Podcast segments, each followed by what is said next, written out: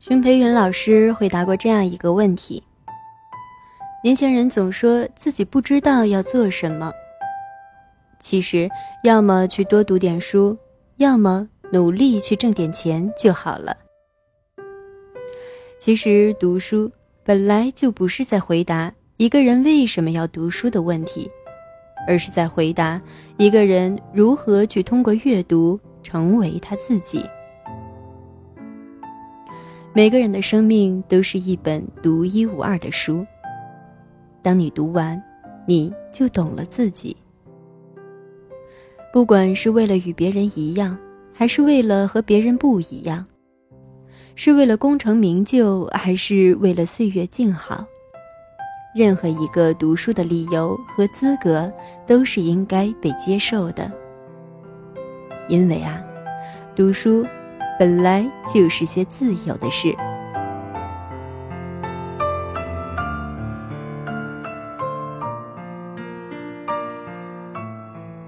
欢迎收听第二百二十一期的小猫陪你读文章。在这里，让小猫用温暖的声音陪你成长。我是菜猫。今天节目的标题是：读书本来就是些自由的事。作者艾明雅。原文的标题是：年轻人迷茫又痛苦，要么去读点书，要么挣点钱。在此，非常感谢原作者为我们带来的。精神财富。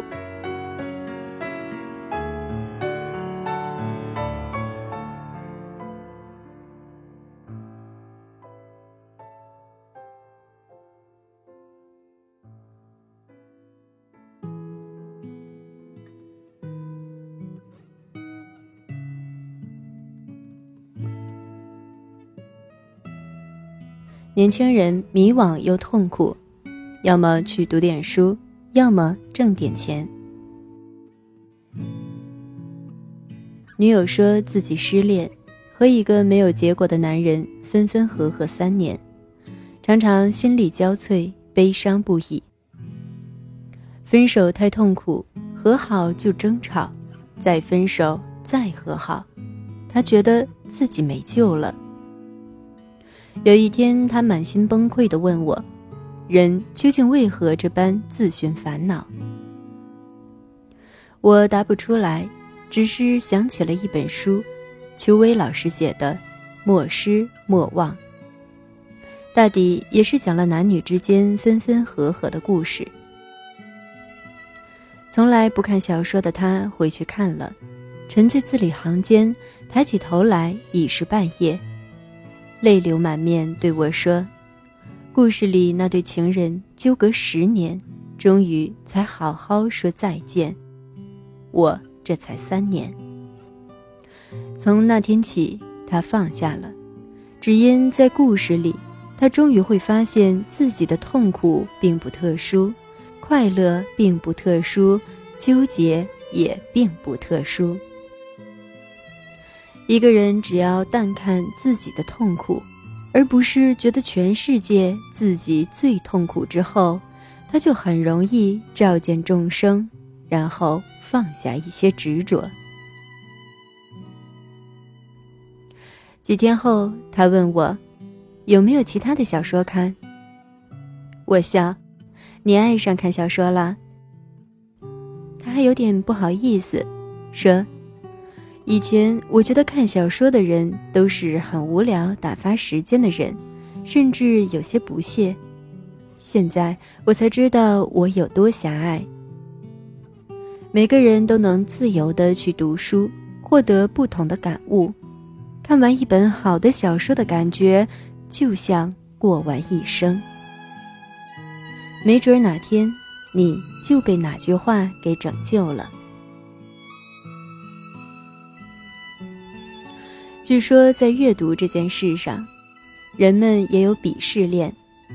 看国外小说的看不起看中国小说的，看小说的看不起看鸡汤的，而看鸡汤的看不起看漫画的。其实不是看村上春树的看不起看鬼吹灯的，而是一个人认为他应该怎样活着，是每个人都在表态我在认可一种更高级的价值观，而看不起另外一个人读的书，其实是在用自己的价值观去对抗他的。就像我这位女友一样，她曾经认为读小说是一件浪费时间的事，所以她认为看小说的人都是虚度光阴的人。可是，终究，她无意被一种自己看不起的生活所拯救了。还有一个美甲店的小妹，告诉我，她小时候是一个特别不喜欢读书的人，工作后反倒总是觉得自己还不够好，情不自禁的找了很多书来读。她喜欢看心理学类，然后更好的和客户打交道。可是同事们都会取笑他，该读书的时候不读，不该读书的时候天天读。可他明白，很多客户都赞他，和一般的美甲小女孩就是不一样。也正是因为这份阅读，让他拥有了更好的沟通素材。你喜欢读什么样的书？你为何而读书？你最喜欢每一天的什么时候读书？你的人生哪个阶段你最深谙读书的妙处？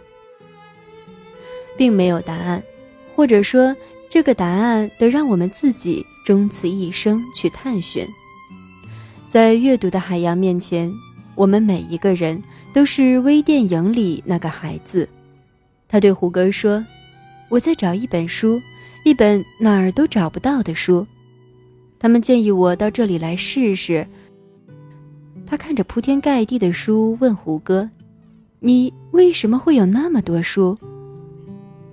胡歌的回答虽然是：“为了你想看什么就能看什么，也为了没人能对你说三道四而读书，为了学习看书，为了快乐读书。”可我听起来。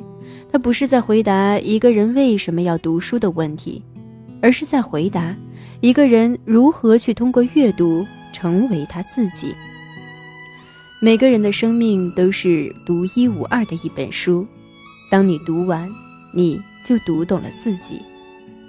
为了快乐，为了救赎，为了和别人不一样，为了和别人一样，为了成功成名，为了岁月静好。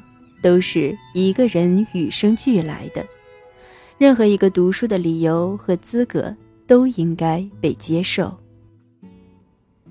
而且，身为一个作家妈妈，这几年还总是不时的会被问到，能不能推荐几本书给我的孩子看？大人们的目标往往很明确，我家孩子太浮躁，能不能推荐几本控制情绪的？我家孩子作文写的不好。能不能推荐几本增强写作能力的？他都初三了，还喜欢看一些很梦幻的童话。而且妈妈们还有一个金句，很喜欢问孩子：“你读了这本书学到了什么？”想过没有？他的阅读是他的事。他为了什么而读书？那是他此生需要去照见和探究的问题。并无人有权可以定论。有人说，孩子就像一块海绵，你给他什么都能吸收。你不管他读书，他要是读到了坏书怎么办？我想问，你相信你自己吗？你相信你的善良的基因会在孩子身上留下去吗？你母亲曾经殷殷期盼。你不要读武侠，看闲书。可是如今，你不是也好好的成长了吗？只因生命本身就自带迥异，多少人都期望一个孩子在合适的时候读合适的书，试图让他们的人生进程像流水线一样完满。可最好的读书，一定是自由的读书。是他想读就读，状态不好就不读。他可以正襟危坐在课上读，也可以横七八竖躺在咖啡馆里看闲书。手不释卷是他灵魂的最佳状态。他可以小时候不爱读，长大了却开始学会读书。后来你才发现，一个人永远无法在最合适的时机开始最合适的事情。最重要的不是读什么、什么时候读，而是那种求知欲永远没有消失，他就可以随时读。只要他还有阅读的能力，那么他就能解答自己的问题，他也能审视自己的未来。就像熊培云老师回答过的一个问题。年轻人总说自己不知道要做什么，其实要么去多读点书，要么努力去挣点钱就好了。也像胡歌在微电影里说的：“你可以为了学习看书，为了快乐看书，为了懂事看书，为了忘记懂事看书。看有营养的书，看没营养的书，都是你的事。”因为读书本来就是些自由的事，这也是我所认为的阅读自由主义。因为总有一本书适合你，总有一本书拯救你，每一本书都会对你说：“当你翻开我的那一刻起，这就是理由。”